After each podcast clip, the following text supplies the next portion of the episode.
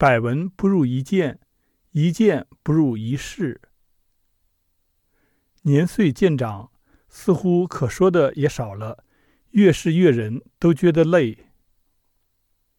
蜀山有蜀山的好，不同于北方的山那么林冽，饶是饥寒之时，仍有常青常绿的景色，譬如茶树、桂花树，山中四处可见，叶子不见枯黄。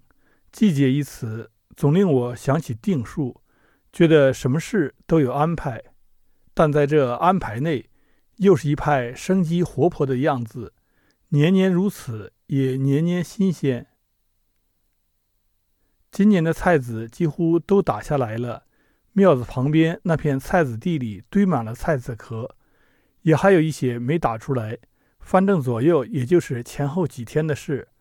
捏了捏菜荚，收成不如去年，颗粒并不饱满，好像前阵子就听人说，今年是害了虫。菜籽地里的四季豆站子已经搭了好一阵，此时豆角已经顺着站子开始往上爬。上个月种的藤藤菜、辣椒、茄子，也都多多少少长了些。菜籽地旁边有合欢树。从我们院子里爬到楼上就能看见，合欢花轻盈温柔，是我钟爱的花。这里的合欢大多是白色的，还没见到红色。合欢树可以长得很高，但树围大的并不多见。前几天听贾老师闲聊，才知道合欢木可以做木鱼，声音最是清脆。他说这是当年师爷交代的，要找大的合欢树。做个大木鱼，这些年一直惦记着，但都没见到合适的。合欢花可以入药，能安神。想起古人说“合欢捐粪”，看来不是胡言。上周还见到了许多本地的樱桃，这时已经下市，又有了大樱桃，就是平常说的车厘子。昨天吃了许多，杏子也出来了。估计早几天就有的。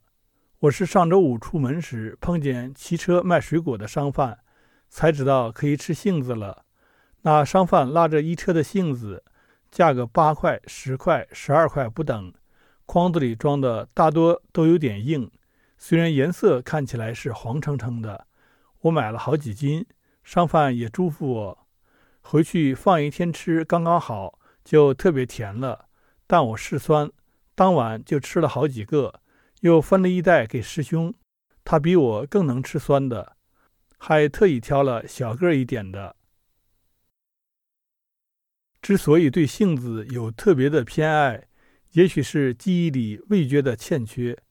隐约记得小学课本里有一篇文章是专讲杏子的，虽然我已经不记得具体的词句，但一定是很美妙的文字。故乡人说“杏子”，念出来是“恨子”，这个发音我记了好多年。虽然这个音阶几乎只是在说杏子时才用到，比如银杏就不说银恨。我在幼年时根本没吃过杏子，但就是这么记得。早课里每次礼告章，礼到南五族时，有个祖师的圣号是杏林翠玄真人。起初我听的录音是老一辈师爷念的，就读的是恨。直到十三四岁上下，我才在一个嫂嫂的娘家认识了杏子树。长大后总是想起那个地方，因为年幼的记忆实在深刻。其实长大后看，那只是极寻常的山里人家，但在幼年内心所构想的世界既狭小又宽广。翻山越岭走过去的一个小村子，让那时的我以为是神仙洞府。嫂嫂家门口有口古井，古井常年冒着寒气，幽深不见底。古井旁边用石头堆了洗衣桥，右边是柿子树，左边是杏子树。我是听大人说是杏子树，才知道，呃，是杏子树啊。可惜去的时候没有果子。真正吃杏子是很多年以后了，可能是在外乡吧。反正并不觉得多好吃，吃起来软软的，没有多大味道，而且没有现在的杏子大。柿子树我是认得的，很小的时候在八外公家见过，还没进他们家门就看见了，在院子边上，还听八外婆说吃的时候要用石灰捂着，过一阵子才能吃，不然柿子是涩的。但我真没吃过他们家的柿子。说到柿子，后来才知道，柿子也分品种，有的是可以直接生吃的，有的要放一阵子。山上也有许多柿子树，但都是没人管。秋天时硕果满枝，颜色极其漂亮，不吃光看也觉得美。日本有个牌人叫向井去来，他住过的地方叫落柿社，听说是柿子太多的缘故，就用了这个名字。在山里采野菊花时，柿子也正当时候，酸枣也是那时候的，还有葵瓜、瓢菜。每一次写一写文章时，写到中途就愧疚起来，直到自己又写到食物上来。我的生活很简单，即使在平日里，我也会和俗人一样有人情世故的别扭，但无奈自幼是个忘性大的人，总是记不起这些，更迟于落笔。而今又逐渐情感贫乏起来，连从前的一些情思也没有了。但又不想总说那些修仙问道之事，即使是方外人家，生活毕竟是生活。吃了杏子，应该也快有桃子了。脆桃子真是好吃，要很大一个的抱着啃。除了食物，好像还可以说一说书籍。比来妙事纷杂，这几日好一些，但还是勉力看了点。写写《相连集》《韬尽阶级》《秦汉瓦当文字》《尊生八简》，看了个开头。这本书以前看过节选，觉得很好，但没有找到全书。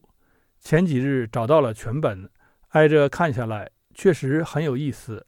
购了一册章太炎《说文解字》授课笔记，是集钱玄同、周树人、朱熹祖的笔记整理出来的。是本很实用的书。年岁渐长，似乎可说的也少了，越是越人都觉得累。少年哀乐，多境成尘，偶然视之，如空如梦。心事渐归平淡，唯一经济自逸。某日午后，无梦而醒，见窗外绿影婆娑，此身穷穷。却并不觉得可怜，一时想起昔日读过的句子，多少有些明白其中的滋味。板阁数尊后，至今悠酒杯。一宵相见时，半夜独眠时。明朝窗下照，应有宾如斯。这是韩沃的诗，读到末尾时，好似见到以后的自己。但窗下所照，并非只有华发，也有松鼠，也有心情。